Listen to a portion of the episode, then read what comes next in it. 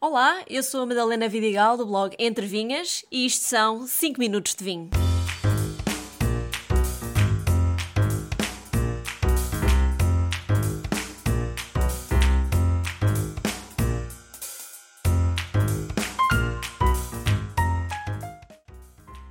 Achei que o primeiro episódio do podcast devia ser dedicado ao tema mais básico no que toca ao mundo do vinho: como é que se faz vinho?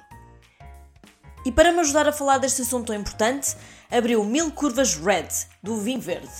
Tem Toriga Nacional, como casta tinta, e Avesso, como casta branca. E o resultado é um vinho perto do clarete, mas com mais cor, intensidade média de sabor e com floral da Toriga Nacional e o vegetal do avesso bem marcados. No fim, faz-me lembrar um pouco o vinho da casta ramisco por causa da acidez, mas um pouco suave até. Um vinho muito curioso, com muitos detalhes que só por si dão moto a muitos episódios. O que é o vinho verde, um clarete, vinho tinto com uvas brancas, o que é casta ramisco, enfim, tudo ótimos temas para as próximas semanas. Primeira coisa a dizer: no mundo só existem dois tipos de uva, branca e tinta. Bom, também existem algumas rosadas, mas isto fica para outro dia.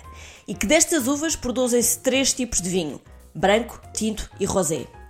Então, mas e o vinho laranja, e o vinho azul, e o vinho verde? Bom, tudo coisas muito diferentes que ficam para outros episódios que nada têm a ver com este. Da uva branca faz-se vinho branco. Da uva tinta faz-se vinho tinto, branco e rosé. Mas vamos por partes. Vinho branco de uva branca.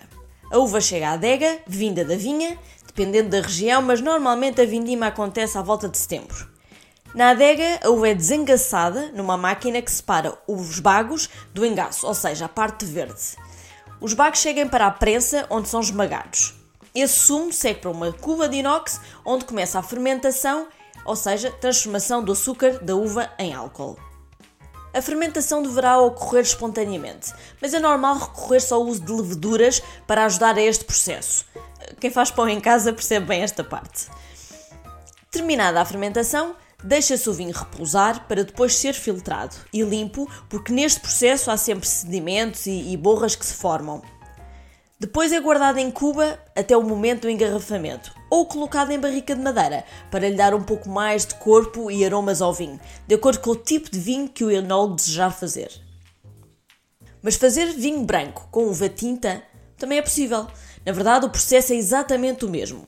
Pois no vinho branco o que fermenta é a polpa da uva, e essa é sempre branca, seja em que tipo de uva. O que essencialmente distingue o vinho branco do tinto é o contacto que o tinto tem com a película, ou a pele da uva, que lhe dá a cor. Portanto, como é que se faz o vinho tinto? A uva tinta chega à adega e passa igualmente pelo desengaçador. Aqui o bago vai diretamente para uma cuba de inox, onde a película, polpa e grainha ficam a macerar e a fermentar juntos. Sobre os vinhos tintos há outro aspecto importante. A película não serve só para dar cor. Aliás, a película e a grainha dão outra coisa ao vinho que se fala muito: os taninos. Os taninos sentem-se pela astringência e aquela sensação de secura na boca que em vinhos muito jovens pode ser desagradável. Mas os taninos são fundamentais para dar estrutura ao vinho e garantir a sua longevidade.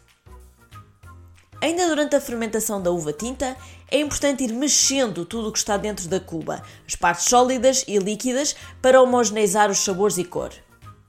Terminada a fermentação, as massas ou partes sólidas vão à prensa para retirar todo o líquido que se foi formando. Depois disto é igual ao vinho branco. É limpo, filtrado e guardado em inox ou em barrica de madeira. Por fim, os rosés. Os rosés juntam um pouco destes dois métodos. As uvas tintas são desengaçadas e os bagos passam para uma cuba de inox. Aí ficam apenas algumas horas para que o sumo ganhe um pouco de cor e taninos. O tempo desta maceração é o enólogo que decide, caso queira um rosé mais escuro ou mais clarinho. Passadas essas horas, é separado o sumo das partes sólidas, a chamada sangria, quando se deixa apenas correr o sumo sem prensar. E o sumo começa ou continua a fermentação noutra cuba de inox.